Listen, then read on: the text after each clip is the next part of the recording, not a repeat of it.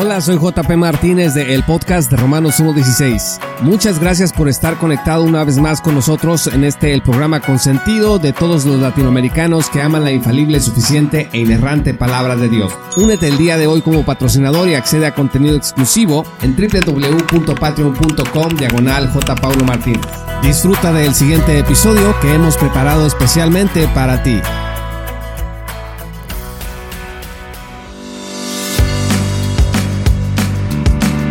Las buenas obras en la vida cristiana tienen varias funciones y entre todas estas funciones voy a mencionar algunas enseguida. Vamos a mencionar 20. La primera de ellas es que las buenas obras son para cegar a su tiempo una buena cosecha.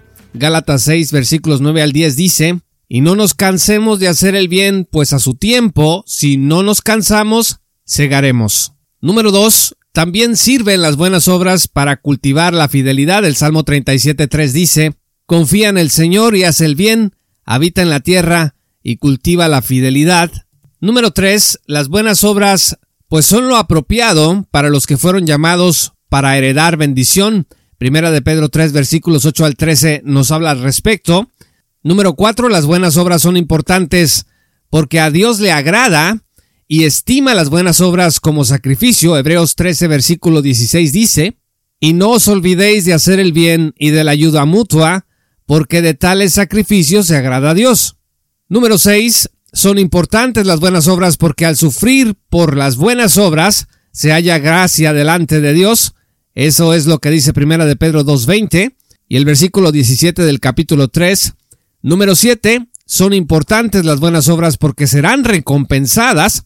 Lucas 6:35 dice, Antes bien, amad a vuestros enemigos y haced bien y prestad, no esperando nada a cambio, y vuestra recompensa, dice, será grande, y seréis hijos del Altísimo. Sobre estas recompensas es importante revisar 1 Corintios 3, versículos 12 al 15, y 2 Corintios 5, 10.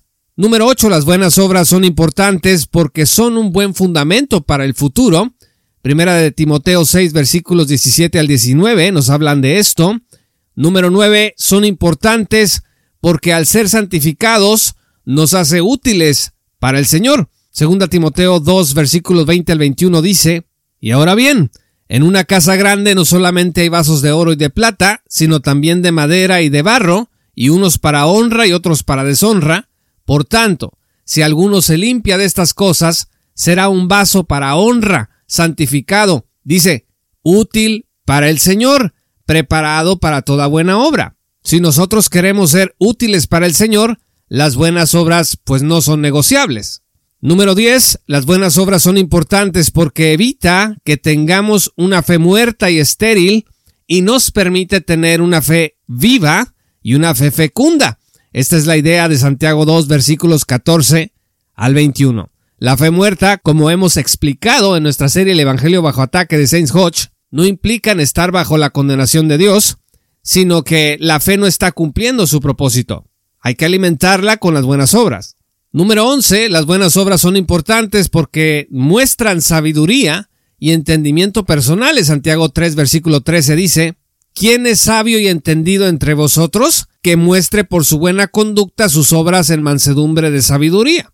O sea, no seas puro jarabe de pico. También es importante revisar ahí Primera de Juan, versículo 3 del capítulo 2. Número 12. Las buenas obras son importantes porque es propio de los que aman la vida y quieren ver días buenos. Esto dice textualmente Primera de Pedro 3, versículos 10 al 12. Número 13. Las buenas obras son importantes porque es uno de los propósitos de la gracia que abunda en nosotros. Segunda Corintios 9, 8 dice, y Dios puede hacer que toda gracia abunde para vosotros, a fin de que teniendo siempre todo lo suficiente en todas las cosas, abundéis para toda buena obra. Número 14. Son importantes porque es propio de los que se ocupan de su salvación. Filipenses 2 versículos 12 al 13 dice que nos ocupemos de nuestra salvación con temor y temblor. Primera de Juan 2 versículo 5 dice, en cambio, el amor de Dios se manifiesta plenamente en la vida del que obedece su palabra. Esta manifestación plena no se puede dar si hay ausencia de buenas obras. Y el versículo 28 dice, Y ahora, queridos hijos, permanezcamos en él para que cuando se manifieste, podamos presentarnos ante Él confiadamente seguros de no ser avergonzados en su venida. Número 15. Son importantes porque es digno de los que andan con el Señor y le glorifican ante todos. Colosenses 1 versículos 10 al 12 dice, para que andéis como es digno del Señor, agradándole en todo, dando fruto en toda buena obra y creciendo en el conocimiento de Dios. Vean ustedes también Mateo 5, versículo 16, hagan brillar su luz delante de todos, para que ellos puedan ver las buenas obras de ustedes y alaben al Padre que está en el cielo. Número 16. Son importantes porque es la voluntad de Dios que los cristianos andemos en ellas, Efesios 2.10. Número 17. Son importantes porque para eso somos equipados por el Señor a través de las Escrituras. Vea usted 2 Timoteo 3.16 al 17. Número 18. Son importantes porque Dios quiere que a través de las buenas obras hagamos callar a los insensatos. Eso dice Primera de Pedro 2, versículos 13 al 15. Número 19. Son importantes porque en todo tiempo las buenas obras son lícitas. Ese es el punto de Jesús cuando hacía sanidades en el día de reposo, cuando supuestamente no estaba permitido hacer nada. No, las buenas obras, decía Jesús, son lícitas en todo tiempo. Vea usted Mateo 12, versículos 9 al 14, Lucas 13, versículos 10 al 17. Y finalmente, número 20, las buenas obras son importantes porque nos pueden alejar de la muerte física. Ese es el sentido de Santiago 1, versículo 21, que dice, por esto, despójense de toda inmundicia y de la maldad que tanto abunda, para que puedan recibir con humildad la palabra sembrada en ustedes, la cual tiene poder para salvarles la vida. Habla de la vida física, y esto también se puede observar en el capítulo 5, versículo 20, que dice, Recuerden que quien hace volver a un pecador de su extravío, lo salvará de la muerte y cubrirá muchísimos pecados. Estimados amigos, ha sido necesario hablar de estos 20 puntos porque lo que diremos enseguida no va a estar sujeto a malinterpretaciones respecto de la importancia que tienen las buenas obras en la vida cristiana. Ahora, estos 20 propósitos de las buenas obras, sin embargo, se han reducido en la discusión neopuritana dentro del mundo reformado a una sola cosa, que las buenas obras son para evidenciar nuestra salvación.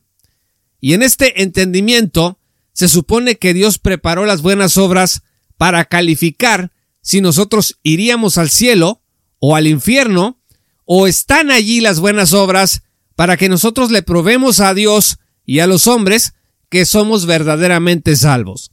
A eso ha llevado el neopuritanismo la discusión de las buenas obras. Esta es la razón por la cual los predicadores neopuritanos, cuando hablan de las buenas obras, a menudo se concentran en ellas para apoyar la idea de que muchos creyentes están engañados, que viven bajo condenación, que lo suyo fue una creencia fácil, que fue un decisionismo. De esta manera, el fascinante, dinámico y hermoso tema de las buenas obras, pues se desdibuja y se convierte en un arma, fíjese nada más ni más ni menos, en un arma para atacar la certeza eterna de los cristianos. Quizá, no lo dudo, en muchos casos con buenas intenciones, aunque las consecuencias han sido un desastre. A través de este énfasis en las buenas obras como evidencia de salvación, pues muchos creyentes viven pensando que deben demostrarle a Dios que realmente Dios los salvó esto es increíble, pero es así. Si tuviéramos que ilustrar esta tragedia, tendríamos que hablar de un hijo que todos los días se esfuerza por demostrarle a su padre que realmente es hijo suyo. Mira papá, te hago caso para que veas que sí soy un hijo tuyo. Ahora voy a barrer aquí, voy a recoger mi cuarto, voy a bañarme, voy a lavarme los dientes, voy a ir a la escuela, voy a tener buenas calificaciones para convencerte de que soy en realidad un hijo tuyo y que no soy un hijo de otro hombre, porque tú me diste la vida. Esto que es notoriamente inadmisible en una relación sana entre padres e hijos, pues la aceptamos de forma, yo digo, inaudita en la relación más importante de todas, que es la que existe entre Dios y sus redimidos o sus hijos. Los cristianos bajo la cátedra neopuritana son convocados regularmente a autoexaminarse, no para ver de qué manera su crecimiento en la fe puede ser mejor a través de las buenas obras, de las disciplinas espirituales, de entender su identidad en Cristo, desde lo que 2 Corintios 13:5 llama estar en Cristo, sino que llaman a autoexaminarse para ver si lo que ha hecho la gente le alcanza para ser calificado como cristiano verdadero y no como un falso converso. En el mundo reformado y su énfasis en las buenas obras como evidencia de salvación, pues se pasa por alto que entre los 20 propósitos de las buenas obras que mencionamos al inicio de este programa, no hay ninguno que indique que las buenas obras fueron hechas para constituir una evidencia de que realmente Dios nos ha salvado. Ahora alguien puede decir, pero ¿no dice acaso Jesús que un árbol será conocido por sus frutos? Mateo 7, versículo 20. Y no es esto lo mismo que decir que las buenas obras son evidencia de nuestra salvación. O sea, muéstrame tus frutos y así vas a saber si eres salvo.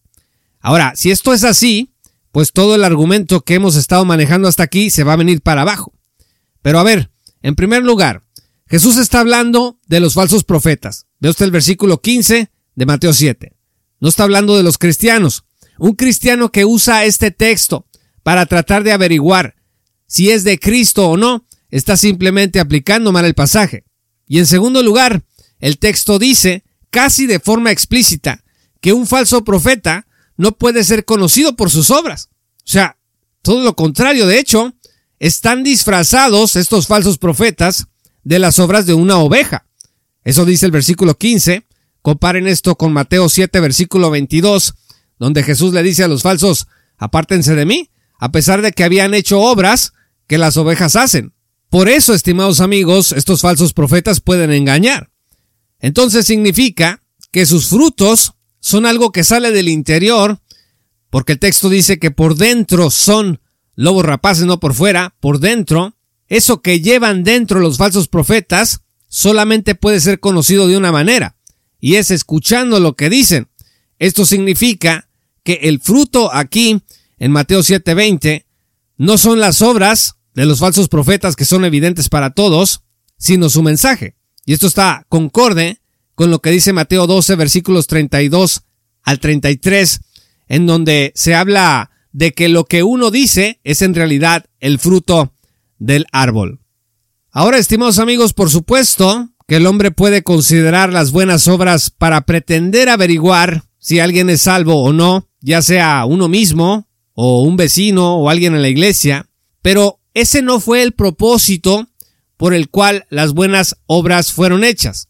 Y con justa razón, no solo por el hecho irrefutable de que nuestra salvación ha sido por la fe sola, en Cristo solamente y por gracia solamente, no por obras, dice Efesios 2, sino también por el hecho de que pueden existir obras sin fe. Vea usted Mateo 5, versículos 5 y 16, en donde Jesús dice, no sean como los hipócritas, que oran en público para que todos los vean, que ayunan y anuncian a todos que ayunaron, esas son obras. Sin embargo, en los términos en los que Jesús habla de ellas, son unas obras sin fe.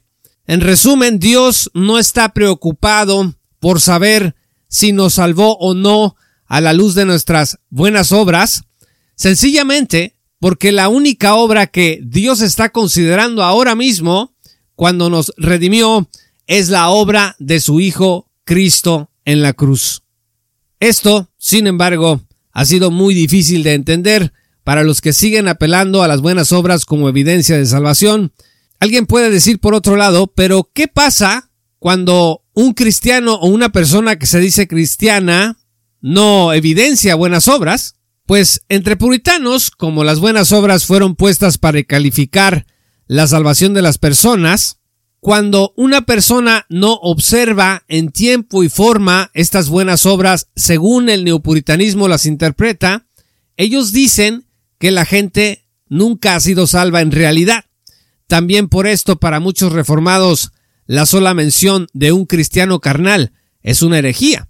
Son ideas que hicieron populares teólogos como R.C. Sproul y predicadores como Paul Washer, porque en este ambiente se considera que ningún creyente puede vivir como un impío. Sin embargo, la Biblia indica que esa es una terrible posibilidad, y subrayo, terrible posibilidad, que un cristiano actúe como un hombre del mundo. Y si no me cree, vaya a 1 Corintios 3, versículos 1 al 2. En estos casos lo que hay que hacer es lo que dice la Biblia. Se debe de aplicar la disciplina eclesiástica que aparece en Mateo 18, versículos 15 al 20. Pero incluso en caso de excomunión, se puede considerar que los que son entregados a Satanás lo son para que puedan reconsiderar su mal obrar y se arrepientan. La excomunión, pues, se da a fin de que su espíritu sea salvo en el día del Señor, como dice textualmente 1 Corintios 5, versículo 5. Todo esto está muy pero muy lejos de la sentencia neopuritana que dice que ciertas personas simplemente jamás fueron realmente salvas, según lo que ellos ven con sus ojos humanos. Para concluir, estimados amigos, mientras el catolicismo romano le enseña a los niños que las buenas obras acumulan méritos de justificación ante Dios, entre reformados neopuritanos se les dice que las buenas obras son evidencias de su salvación. Y al final, pues no hay mucha diferencia, porque en ambos casos los niños se convierten en adultos para quienes las buenas obras no son parte de un proceso de crecimiento, de gozo, de alegría en sus vidas, una respuesta desde el amor, sino que las buenas obras son condiciones a ser calificadas por Dios en relación a su destino eterno en el juicio final. Aunque estos niños y adultos también saben que su filiación con sus padres terrenales nunca ha dependido de su obediencia, o sea, un niño sabe que si desobedece a su padre no por eso deja de ser hijo, pues estos niños inmersos en este tipo de educación cristiana tienen que admitir que su filiación divina está sujeta para ser verificada, ni más ni menos que a sus buenas obras. Por ello, los puritanos oraban para que Dios les concediera presentarse vestidos con la justificación en el juicio del gran trono blanco, y ofrecían sus obras, aunque solían ser también muy duros para calificarlas, y de esta clase de espiritualidad es que salió el eslogan enfermizo, porque no puedo calificarlo de otra manera, que dice, debo arrepentirme de mi arrepentimiento, y otros eslóganes semejantes que el mundo neopuritano ha presentado como la quintesencia de la piedad cristiana. Amigos, las buenas obras no son para probar ni para demostrar, son para crecer, no son para calificar, son para servir mejor después de nuestra aprobación. La ausencia de buenas obras no es necesariamente una prueba de que no hay salvación. Puede ser una evidencia de carnalidad porque cada pecado que cometemos es una ausencia de buenas obras, una contradicción con nuestra nueva vida en Cristo. Hagamos buenas obras por amor y desde la paz y la certeza de nuestra salvación eterna, porque un justificado gratuitamente por la sola gracia a Dios no tiene que probarle nada. Muchas gracias estimados amigos y patrocinadores por escuchar este programa. Si aún no eres patrocinador, únete en www.patreon.com diagonal J. Martínez. Síguenos en todas nuestras redes sociales como arroba JP Martínez Blog. Yo soy JP Martínez de el podcast de Romanos 1.16. Muchas gracias y que el Señor los bendiga. Hasta que volvamos a encontrarnos. Esto fue Romanos 1.16 con Juan Pablo Martínez Menchaca. Únete como patrocinador y apoya la sana divulgación bíblica y teológica en América Latina. Búsquenos y síguenos en nuestro sitio web oficial, redes sociales y otras. Romanos 1.16. Todos los derechos quedan reservados.